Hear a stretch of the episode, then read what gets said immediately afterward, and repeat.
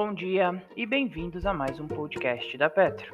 Hoje, dia 5 de 10 de 2020, iniciaremos a nossa semana com o Radar da Petro e as notícias mais relevantes das empresas da Bolsa de Valores brasileira diariamente para você.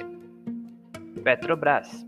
Na sexta-feira, dia 2 do 10, a companhia informou que sua controlada indireta Petrobras Uruguai Sociedade Anônima de Investidores acionou com a Disa Corporation contrato para a venda da totalidade de sua participação na Petrobras Uruguai. A Petrobras atua no Uruguai por meio, de, por meio da PUDSA.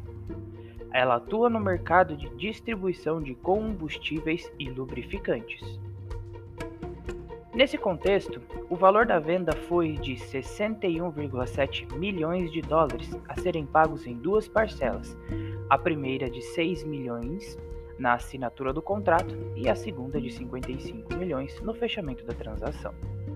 No entanto, o fechamento da transação ainda está sujeito a cumprimento de condições precedentes, como a aprovação da Autoridade Uruguaia de Defesa Econômica. Baema Educação. A companhia informou o aumento de seu capital social no âmbito do plano de outorga de opção de compra de ações ordinárias da companhia. Assim, o capital social da companhia passou a ser aproximadamente de 130,8 milhões de reais.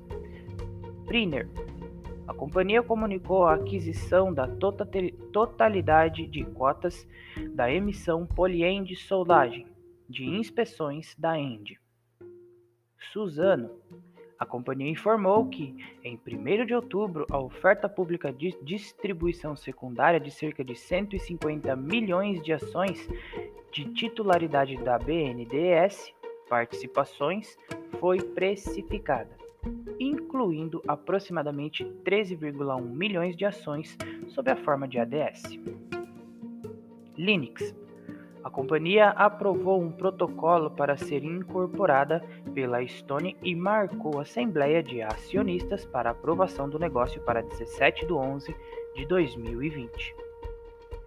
Banco Inter. A companhia informou que fará uma live hoje, dia 5 do 10, às 11 horas com Rafaela Vitória, com o tema de Inflação a Selic. O que isso muda na nossa vida? A live poderá ser acessada pelo seguinte link no YouTube barra Banco Inter e também haverá hoje às 18 uma live com Marcelo Matos com o tema Conversa com o Gestor, também pelo YouTube barra Banco Inter. Magazine Luiza.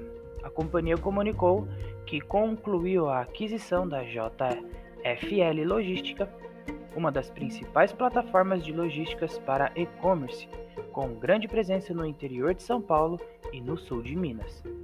De acordo com a Magazine, a aquisição reforça sua estratégia de entregar cada vez mais rápido e expande de forma significativa serviços como coleta e last mile.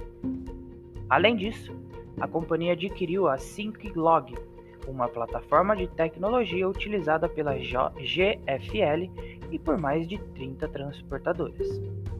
Marco Polo.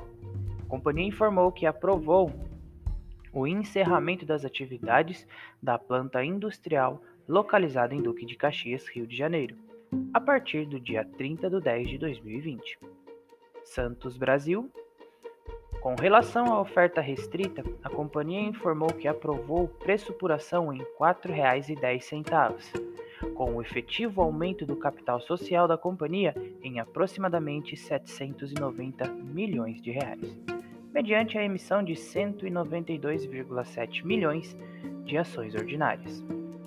O radar da Petro não constitui recomendação de compra nem de venda das empresas contempladas, apenas visa abordar as notícias mais recentes das empresas da Bolsa de Valores brasileira. A opinião dos analistas da Petro é expressa e exclusivamente através de relatórios. Espero que vocês tenham gostado até aqui, tenham um bom dia e ótimos negócios.